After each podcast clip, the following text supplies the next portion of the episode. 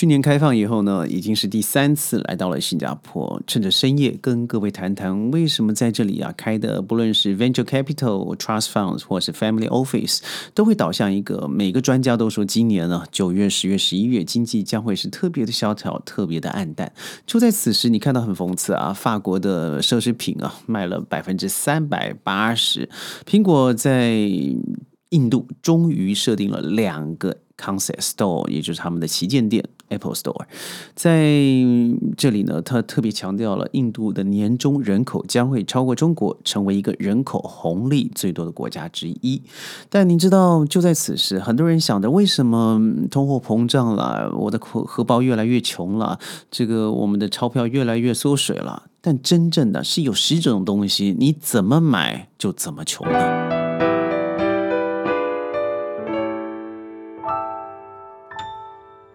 欢迎各位加入今天的沙世界，我是 Sheldon。这个节目呢，本来就是一个 broadcast 的节目，所以我们的影片并没有因为我们的声音而做制作，但是因为在广播上面了，在 Spotify 上面都可以听到 Sheldon 所说的话，所以嗯，我们在哔哩哔哩啦，或者是抖音，或者是头条，就用这样的方式呈现，也请您多多见谅了。在这个时候，我们现在花的一块钱早就已经不再是一块钱了，因为物货币啊持续的在贬值。很多人可以一直积累的财富而让自己富有，有些人也是一直在买，一直在做投资，但是越来越穷。第一个你要小心避免的就是乐透，也就是我们所的所所说的这些彩券了。就以美国为例好了，全国每一个人都要买一张的彩券，才有一个人可能中头奖。我不知道在内地啊，平常这个乐透的行为、彩券的行为是什么？在马来西亚、新加坡、泰国，大家喜欢买万字嘛，万字彩就赌数字，呃，六个数字啦，四个数数字，什么都可以的。所以，如果你买彩券的心态就是，呃，我觉得这一次我可以中个三百块、五百块、七百块钱，但不要忘记了，你之前可能放入了三千块、五千块、七千块。第二个嗜好，我觉得也是越花越惨的，那就是赌博。很多人在越穷的时候就会想放手一搏，因为专家说了嘛，这个心理学专家，只要当你越穷的时候，会让你觉得自己更失去了判断的能力，而且智商也越来越低。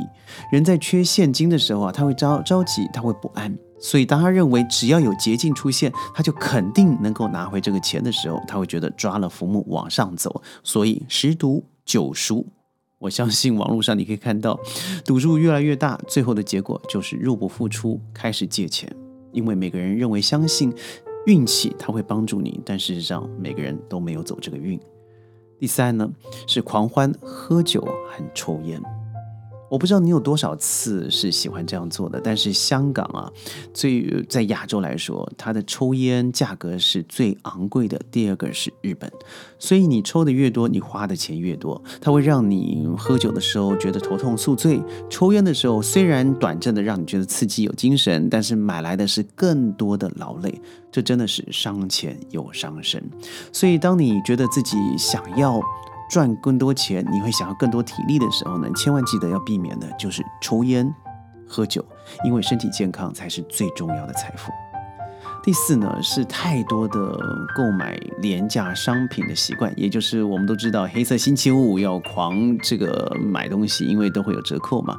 所以花钱购物有时候让人会产生一些愉悦的感觉，这是一种舒压的方式，尤其是商品 on sale 在做。这个促销的时候，所以有的时候平常只要一百块钱买一样，现在一百块钱买三样的时候，你就会把钱集中在这些你可能不太需要，但好像不占这个便宜又浪费机会的可能之下，到最后你就买了很多廉价但不实用或者是你不需要的东西，越花越多，家里啊越来越拥挤，心情又不好，你自己的钱包又薄了。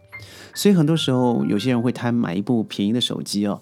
所以，但是便宜的手机到最后一年电池消耗严重，会发现人家花了比较好一点的手机可以用上三五年。嗯，当初我怎么会买这个？哦，贪便宜嘛。再来就是名车了，买车子，很多人说它就是一落地那一刹那，你就少了三十 percent 的钱，三成没有了。它是一个直接损失性的现金流。也就是说，你拿薪水去付车贷，你拿薪水去付嗯税负、税务啦、保养啦，还有这个保险的费用。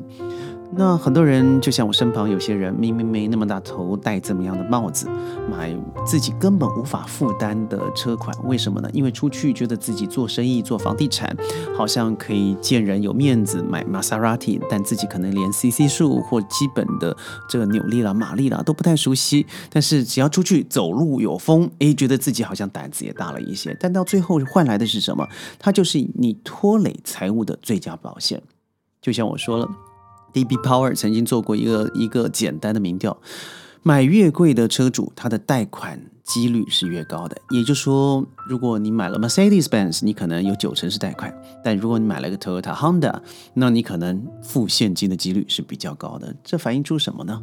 虚荣，它到最后真的让你会越过越穷。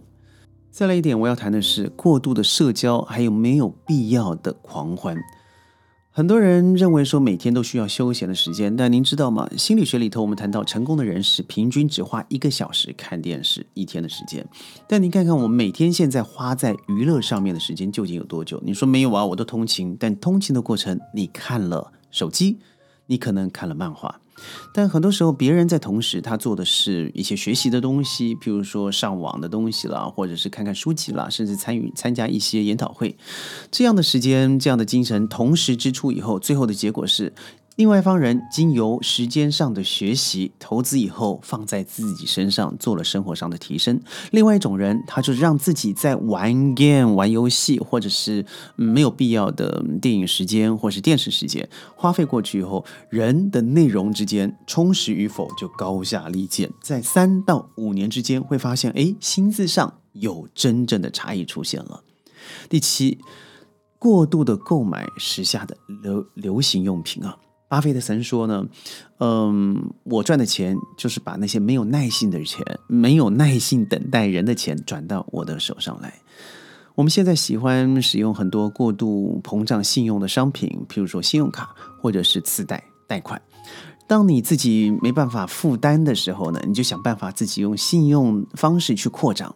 这扩大信用又不能负担，最后你只好用循环利息，用百分之四十四到十八年息的方式来偿还你所做的那些信用扩张。最后当然，嗯，资不抵债啊，我们常这样说。最后你就信用破产，资产破产，你最后生活因为如此影响到了健康，真的是非常划不来。第八点，我要说的是，你习惯已经上瘾吃的过度甜的甜食和饮料。我们知道最好的饮料就是水，但是现在看看吧，Starbucks，哇，下午的时候有多少人在那排队买这个咖啡了？虽然每个人都说我不加糖或是微糖了等等，但是很多人在用了咖啡，那个咖啡里头的糖不但是过多的甜分，最重要的是他还会购买其他的糕饼类。那些糕饼我们不用说了，小小一口可能这个甜啦，或是胆固醇就破不了。但是有什么关系？我成为习惯，让我自己小小的小确幸一样，那真的是让人舒服。这让 Sheldon 觉得在台湾的时候啊，特别有这样的感受。台湾的民众非常喜欢星巴克，奇怪的是好像不用钱一样，但看看哇，一杯四五块美金，一样有人排队的买。觉得便宜吗？事实上不便宜，但是我觉得这种小确幸满足了一时短暂的虚荣幸福，这个东西的确让我们的荷包持续的缩水。第九项，你参加了很多没有必要的会员健身活动，或者是 SPA 啦、按摩的购物券。这些尤其在内地啊，他会特别要求你先充值了，每个月还有一种优惠陷阱啦。譬如说，你现在拿十块，你可可以拿十二块、十五块的资的这个这个同值的产品，但有多少您真正的完全使用到了？现在非常流行的健身房嘛，哈，但有多少人真正的充分的使用它？而且到了健身房的过程，你有百分之八十以上的时间。几乎都在觉得厌倦的，而 百分之的二十的时间你可能用在社交的，这不是我说的，这是看一个实用心理学里里头所讲的。趋向性造成我们想和别人一样，所以当我们认为充值了以后，我就会变成这样子的人，所以我买了美发券，我去用了这个 SPA 券，那我知道我可能就会更 relax，我生活更有品质，但这都是人的投射心理，所以。您知道有百分之六十五的人并没有充分使用自己所充值的充值卡，到最后也就是浪费了。您是不是其中之一呢？是的话，在弹幕上打一。第十项啊，就是过多华丽的流行服饰。您记得吗？在舞台上面的 Steve Jobs，他穿的就是简单的黑上衣，嗯，包包着脖子哦，然后 T-shirt，简单的运动鞋，他可以省下很多的时间，不去。烦恼自己今天到底要穿什么？虽然有这样的习惯，就是同款，当我看上这个衣服的时候，我就同款的颜色就全买了，那我就不用想下次我还要穿什么衣服。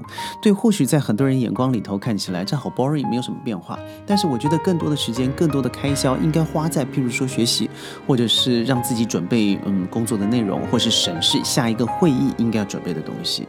这样的心思存下来以后，它变成一个资产，可以拿来做投资，甚至旅行，旅行又可以增广见闻。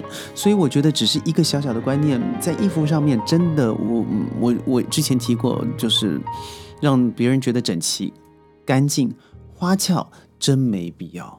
这十点总结，不知道您中了几项？如果你中三项的话，我相信很普遍，大家都有这样的情况，算算是轻量级的。如果你是五项的话，我觉得你已经到了中等严重了。如果六项以上，我建议您从现在开始好好的想想。我的穷是来自于何处？